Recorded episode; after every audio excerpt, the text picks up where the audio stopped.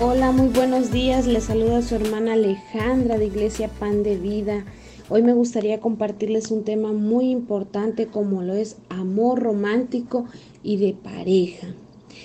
Juan 13:34 nos dice, este mandamiento nuevo les doy, que se amen los unos a los otros, así como yo los he amado, también ustedes deben de amarse los unos a los otros.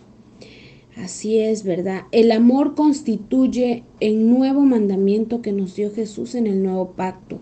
La senda del amor es un estilo de vida libertador porque nos libera de, nuestro egoísmo. El amor es un sacrificio, cuesta. Cada vez que amamos a alguien nos cuesta algo, queridos hermanos, ya sea el tiempo, talento, dinero u orgullo. Cualquiera de estos aspectos puede costarnos. No es natural para el hombre carnal caminar en amor hacia los demás cuando está pasando por pruebas personales y difíciles, ¿verdad? Primera de Pedro 4:8 nos dice, y ante todo tened entre vosotros ferviente amor, porque el amor cubrirá multitud de pecados. Creo que andar en el amor nos protege. Es guerra espiritual, hermano. Tenemos que emplear cada esfuerzo en el poder de la gracia de Dios para andar en un amor ferviente. El amor es un esfuerzo. El amor te involucra con otros, no te aísla. El amor requiere extender la mano. El amor dice, perdóname primero e inicia el intercambio que puede traer la restauración y la comprensión.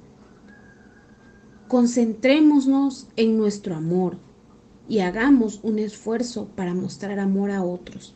Nuestra carne no siempre quiere amar a los otros. Pero si queremos vencer al enemigo debemos decir, ya no vivo yo, mas Cristo vive en mí, como nos lo dice Gálatas 2.20. Me gustaría dejarte esta mañana con este mensaje y que lo guardaras y lo atesoraras en tu corazón y te lo repitieras cada vez que te sientas en una situación difícil. El amor es el nuevo mandamiento que dio Jesús. Yo camino en amor y me libera de mi egoísmo. El perdón también es amor, por lo tanto perdonaré. No demostremos amor solo en fechas especiales, queridos hermanos. El amor debe ser una constante en nuestra vida. Recordemos que Cristo es amor. Dios les bendiga, que tengan un excelente miércoles. Hasta la próxima. Y así llegamos al final de otro amanecer. En hoy me vuelvo a levantar. Recuerda, cada nuevo día es una oportunidad para levantarte, renovarte y acercarte más a Cristo. No importa lo que te espere hoy, siempre hay esperanza en Jesús. Te invitamos a que compartas este podcast con quienes te rodean Juntos podemos construir una comunidad que encuentra inspiración y fuerza en la palabra de Dios. Si te ha llegado el mensaje de hoy, toma un momento para orar, abre tu Biblia y permite que la presencia de Jesús ilumine tu día.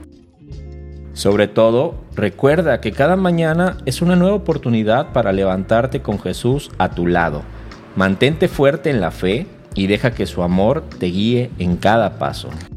Gracias por ser parte de esta comunidad matutina. Nos encontraremos nuevamente mañana con un nuevo amanecer de Hoy me vuelvo a levantar.